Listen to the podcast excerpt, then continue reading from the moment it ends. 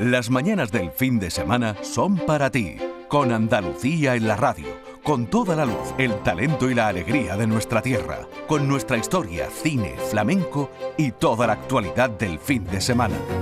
Días de Andalucía, con Domi del Postigo, los sábados y domingos desde las 9 de la mañana. Quédate en Canal Sur Radio, la radio de Andalucía, el olivo de las palabras. Bueno, pues mira tu reloj, niño, niña. Usted, señor, caballero, mi querida señora. Me da igual que sea el de la cocina, el de la mano, el del móvil, el, el, que usted quiera. Son aproximadamente las 10 menos 25 de este último sábado de octubre y vamos a saltar por los techos de las provincias andaluzas. Las cordilleras béticas que dejan en algunas provincias puntos muy altos y otros puntos más bajos. Pero todos ellos bautizados con un nombre en los atlas y en la nomenclatura popular. Hoy hablamos de esas palabras para saber cuáles son sus orígenes y qué significan. Palabras en Andalucía que probablemente sean también andaluzas, desde las cimas de las montañas, como corresponde a su grandeza y a su altura, que son dos conceptos distintos, señora marquesa, doña Dolores del Pons. Buenos días. Hola, buenos días. ¿Me, me ves que estás ahí subido en la montaña? No sé si me estás viendo, que estoy yo aquí abajito. Veo un, ¿Me ves, no? un puntito risueño, veo allí en lo alto. buenos días, Domi. Encantada de saludarte, como cada sábado. Claro, igual. Bueno, pues eh, ya me contarás qué estás atisbando desde esas cimas. ¿Por qué ahí arriba? Pues a ver, mmm, primero repaso básico de geografía, que eso los andaluces no lo sabemos muy bien. Estamos en esas cimas de las montañas.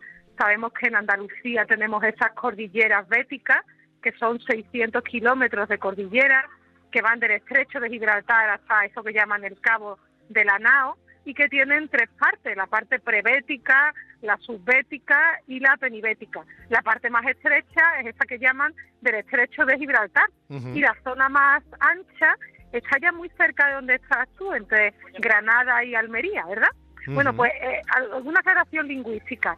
Penibética es la parte más sureña, que ocupa desde Conil hasta la Sierra de Cabrera, en, en Mojácar, en Almería. Pero Después de toda esta zona montañosa que nosotros hemos estudiado en los colegios, que nuestros niños repasan para el día de Andalucía, después de eso tenemos esas ocho cimas, esos ocho picos de, de montañas que son cada uno de los lugares más altos que hay en las ocho provincias andaluzas. Estoy pensando que menos mal que los pasos y los tronos no tienen que subir a las cimas de las montañas. sí, Andalucía tiene ese perfil también de, de relieve, a veces bueno, un poco desconocido. Eh, cuidado que hay en algunos lugares, hay alguna calle en Málaga, por ejemplo, en la zona de, de, de, de, bueno, de, la zona elegido y tal, donde hay que subir unas buenas, unas buenas cuestas, ¿no? Sevilla es más llana. Pero luego, por ejemplo, hay, mira, subir a eh, correr la Vega, subir a la carrerilla, se hace en Antequera, es para verlo, ¿eh? Ahí tienen que apretar el paso porque si no corren, no hay forma de, de, de subir el, el, el, trono, ¿no? O el paso, como queráis, ¿no? Pero bueno, sigo yo, ya sabes que mezclo reflexiones por razones obvias, ¿no? Por lo que hoy nos concierne, ¿no? En, en, la programación especial de la radio andaluza. Bueno, pues son las conocidas como ocho cimas, dime cuáles son. Vamos a ver, vamos por partes. Primero vamos a repasar y después vamos a ir una a una, si te parece, explicando de dónde vienen las palabras de cada eh, cima. Obviamente la cima más alta de Andalucía está en Granada y es el Mulacén. También, si también hay cuestas maravillosas que subir, sobre todo a la orilla del Darro, algunas eh, hermandades y cofradías en Granada. Sigue, sigue. También, también sí que cuando buscan en el norte de España para la vuelta ciclista sus particulares Angrilu, también en Andalucía tenemos los, sí, nuestros. Sí sí, sí sí, sí, Sin duda, sin duda. Después del Mulacén, pues por orden, Almería, Jaén, Málaga, Cádiz, Córdoba, Sevilla y Huelva. Entonces nosotros vamos a pararnos hoy en cada uno de esos nombres de picos de provincia. Por ejemplo, en Huelva el pico Bonales, en Sevilla el de Terril, en Córdoba el pico de la Tiñosa, en Málaga la Maroma, en Jaén el pico Mágina, en Almería el pico Chullo y en Granada el que ya he dicho, que es el Muracén. Entonces hoy vamos a explicar esos nombres. No quiero hacer chistes fáciles, pero en Almería el pico es muy chullo, ¿eh? el pico chullo tiene un nombre un poco particular, sí. Bueno, oye, ¿tú crees que vamos a poder con los ocho? No, no, part, no, no partir cuatro y, y, la semana que viene cuatro, no. ¿Tú crees pues que me los parece ocho una de... buena idea, porque mira, me coges con la mochila de montañera. Estoy viendo aquí mirando para arriba esas ocho cimas andaluzas y yo mm. creo que las ocho no las vamos a poder subir. Ya estamos empezando a comer mantecado, o sea, está bien que hagamos ejercicio también la semana que viene. O sea, me parece bien que no hay ningún pico en Estepa, ¿no? No hay ningún pico en Estepa, ¿verdad? Un saludo para todos nuestros oyentes de Estepa, pueblo industrioso y precioso donde los haya. Oye, yo paso, yo paso con el coche de ida y vuelta por Estepa cuando voy de Málaga a Sevilla para hacer mi sección en el programa Andalucía Dos Voces los domingos por la tarde en la tele y te aseguro que la diferencia de pasar ya por estas fechas a hacerlo en otras es enorme, porque es curioso que ya huela manteca aunque no estemos eh, todavía en Navidad. Ay, esos aromas que desprende ese pueblo, ¿verdad? Oh. Tenemos ahí una preciosa industria que no sé si valoramos lo suficiente. Señores, compren mantecados andaluces. andaluces. Bueno, vamos eh, por partes entonces. Eh, vamos a ir despacito, tranquilito. El más alto, el Mulacén. El más alto es el Mulacén, efectivamente. Fíjate que está a 3.479 metros sobre el nivel del mar. Y eso hace que sea la cota máxima de la península ibérica. Si pensamos en la cota máxima en España, pues ya nos tenemos que ir al pico del Teide a las Canarias. Pero si aislamos la península, tenemos nosotros ese, esa cota máxima en el Mulacén. Y uno ve ese nombre Mulacén y ya detecta que es un clarísimo arabismo. Lo que vamos a explicar es de dónde ha salido ese arabismo. Mulacén deriva de Muley Hacen, o sea, en, en, árabe sería Abul Hassan, o también otra variante, Ali Ben Saad, que es la forma, es el nombre de una persona, ¿de acuerdo? El nombre de un, de un rey, ahora explicaremos quién. Lo que ocurre es que nosotros, en vez de decir el nombre de ese rey en árabe, lo hemos adaptado un poco, a veces pasa eso con las palabras que nos vienen de otras lenguas, que las decimos adaptadas. Y esa adaptación es eh, desde Mulay Hassan, Mulacén. ¿Y por qué tiene ese nombre, ese pico de Granada? Pues a ver, eh, ese Mulay Hassan fue el penúltimo rey de Granada.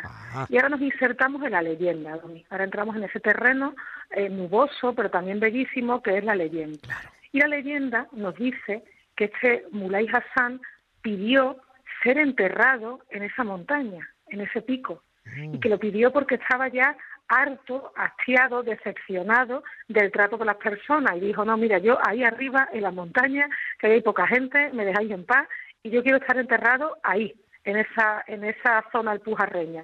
Los habitantes de esa zona llaman a ese pico el cerro, así, eh, eh, a secas, pero su nombre geográfico es ese eh, Mulacén. Ese arabismo es interesante porque hay muchos arabismos en nuestra geografía. Por ejemplo, es muy común que sean arabismos los nombres de sierras por ejemplo, la sierra de, Grazalema. Y en este caso es un arabismo que deriva del nombre de una persona, como si una persona se llamase Domingo, Antonio o Luis, pues esta es Mulay Hassan Mulacén. Grazalema.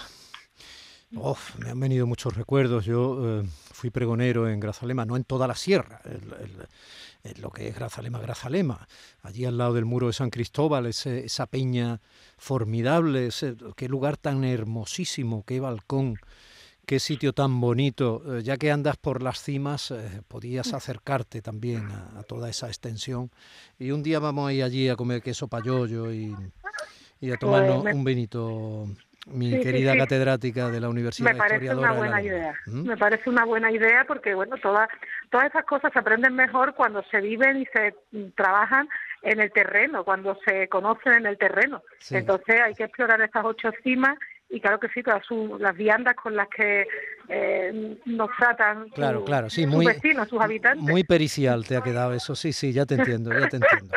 Aunque yo sé que tú eres más de chiringuito, pero nos vamos ahí, ahí Bueno, sigue otra cima con nombre un poco raro, como tú decías, y muy chullo, el chullo en Almería. Chullo, chullo, a ver, vamos por partes. Primero, vamos a dar el dato geográfico, porque este es el segundo pico más alto de Andalucía y yo creo que es un poco desconocido este pico Chullo. Este mide 2.611 metros sobre el nivel del mar, forma parte del Parque Nacional de Sierra Nevada, y eso que está en Almería, y eh, mira sobre el puerto de la Ragua, que está entre Almería y Granada. Entonces, esta palabra chullo con che y con elle, pues tenemos en el diccionario una palabra chullo que no tiene nada que ver con esta, absolutamente nada que ver. Es una palabra chullo que se usa en Perú, que viene del quechua, que es ese gorro con orejeras tejido en lana que muchas veces hemos visto también con esos dibujos multicolores a, a pues, todo la migración latina que, mm. que, nos enriquece tanto a, Andalucía, ¿verdad? Bueno, pero esto no tiene nada que ver con ese chullo. El origen de este chullo de Almería es más incierto porque la palabra chulla eh, significa chuleta.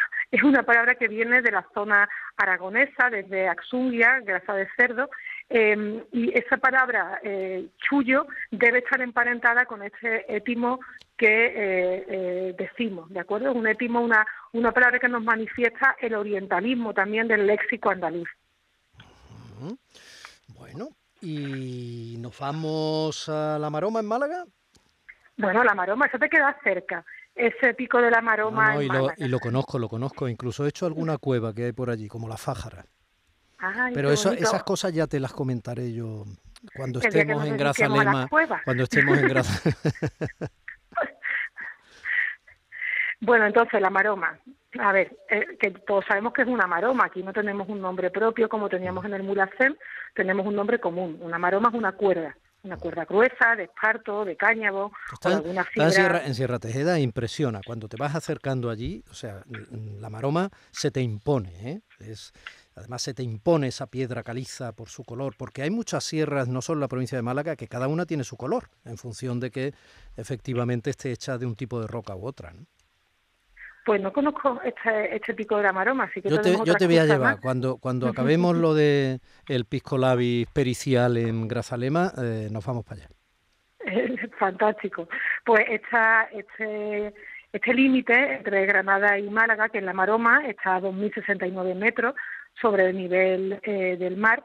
Y bueno, la palabra maroma es un arabismo. De acuerdo, la palabra latina para la realidad de la cuerda es cuerda Maroma es un arabismo. En árabe, baram significa trenzar, eh, retorcer. Y el participio, como decir trenzado, retorcido, es mabruma. Y de ahí viene eh, maroma. Esta es una palabra interesante, Domi, porque se usaba en el árabe vulgar, porque claro, el árabe clásico, que es el del Corán, etcétera, en la época andalusí era leído, pero no hablado. Había, hubo un árabe hispánico donde esta palabra se, se utilizó. Y esta palabra entra, pues fíjate que vericueto hasta que llega a una montaña, esta palabra sale del árabe y entra en el lenguaje marinero, donde claro, obviamente se usan muchas cuerdas para todos los, los aperos, etcétera. Entró de hecho en el lenguaje marinero italiano. A través de España. España o sea, Italia tiene en su lenguaje marinero una palabra eh, maroma que viene de ese arabismo español. Se usa en portugués, se usa en el catalán de eh, Valencia y eh, hay una idea que, se sostiene, y yo no sé hasta qué punto esto es cierto, pero bueno, también estamos en el terreno de la leyenda, de que se llama así porque, claro, se usaban esas maromas para bajar a la cima de Tejeda, ¿no? Antes hablaba de esa sierra de Tejeda, en la comarca de la, de la Charquía, donde está este pico, pues esa maroma se usaba para bajar a esa, esa cima. Tenemos que separar la cima que es lo que está en lo alto, con C de casa, de la cima, que es justo lo contrario, que es la parte más profunda de, por ejemplo, una cueva o algún tipo de, de, accidente en el terreno. Eso es una cima con eso de Sevilla. Pues la cima de la, de la eh, maroma eh, daría nombre, una cima a la que tú vas ayudado por maroma, daría nombre finalmente a este, a este pico. Y no te extrañe nada que esa maroma fuera efectivamente marinera, porque estás hablando de la zona de la Sarquía y la zona de la Sarquía es, está fundamentalmente, eh, como te diría, estructurada por montañas que están mirando al mar, como prácticamente como es la ciudad de Málaga y como es toda, toda esa costa amplia, ¿no? Es monte y mar, ¿no? Monte y bajada a nivel del mar. Entonces tenemos esa configuración orográfica. Luego, no te extrañe esa maroma. Cuando yo era niño, pequeño, en Málaga, íbamos a la playa, me llevaba mi madre, mi padre, etcétera, con mi hermano.